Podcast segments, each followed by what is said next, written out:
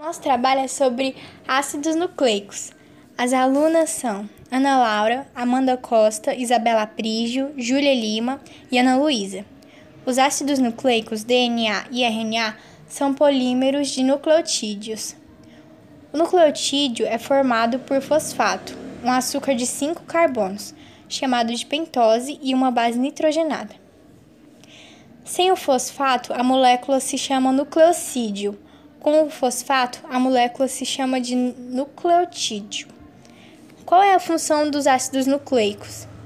A função dos ácidos nucleicos é controlar a síntese proteica, armazenando e transportando as informações genéticas através da molécula do DNA e RNA.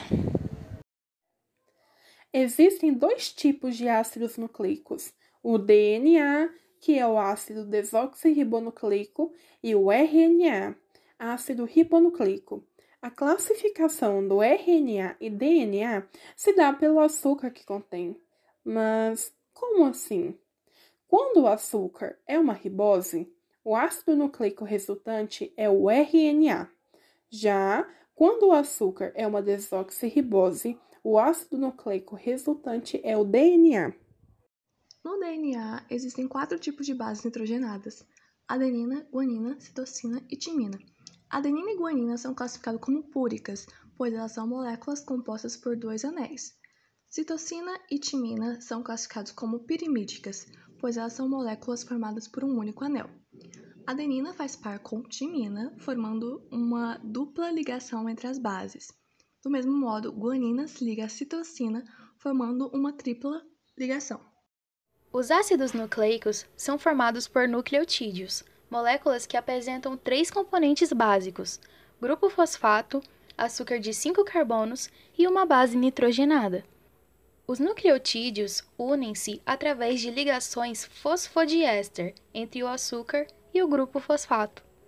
Quando os nucleotídeos se ligam, observam-se que as duas extremidades livres do polímero ficam diferentes uma da outra. Em uma das extremidades está o grupo fosfato, ligado ao carbono 5, chamada de pentose. A do DNA é chamada de desoxirribose, enquanto a do RNA denomina-se ribose. Quando apenas uma base nitrogenada se liga a um carboidrato do grupo das pentoses, forma-se um nucleosídeo. As adições do grupo fosfato aos nucleosídeos fazem com que as moléculas passem a ter cargas negativas, tornando-se nucleotídeos, apresentando caráter ácido. Existem dois tipos de bases nitrogenadas, púricas e pirimídicas. Tanto o DNA quanto o RNA possuem as mesmas purinas, adenina e a guanina. A mudança acontece em relação às pirimidinas. Citosina é a comum entre os dois, mas varia a segunda base, no DNA, a timina, e no RNA, uracila. Portanto, existem dois ácidos nucleicos, o ácido desoxibonucleico, ou DNA, e o ácido ribonucleico, ou RNA, ambas macromoléculas compostas por cadeias de centenas ou milhares de nucleotídeos ligados. Sendo assim, os ácidos nucleicos podem ser definidos como macromoléculas formadas a partir de unidades menores, e os dois ácidos nucleicos existentes são o DNA e o RNA. Eles são responsáveis por codificar e traduzir as informações que determinam a síntese de várias proteínas encontradas nos seres vivos. O DNA é o ácido nucleico responsável por armazenar as informações hereditárias, e o RNA é um ácido nucleico relacionado com a síntese de proteínas e algumas curiosidades que vale a pena passar para frente. Aproximadamente 2 gramas de DNA poderia armazenar toda a informação digital do mundo. Loucura, né? Mais de 99% do nosso DNA é igualzinho ao dos outros seres humanos. E se você desdobrasse o DNA contido em suas células e o reagrupasse em linha reta, poderia alcançar a Lua 6 mil vezes. Surpreendente, não?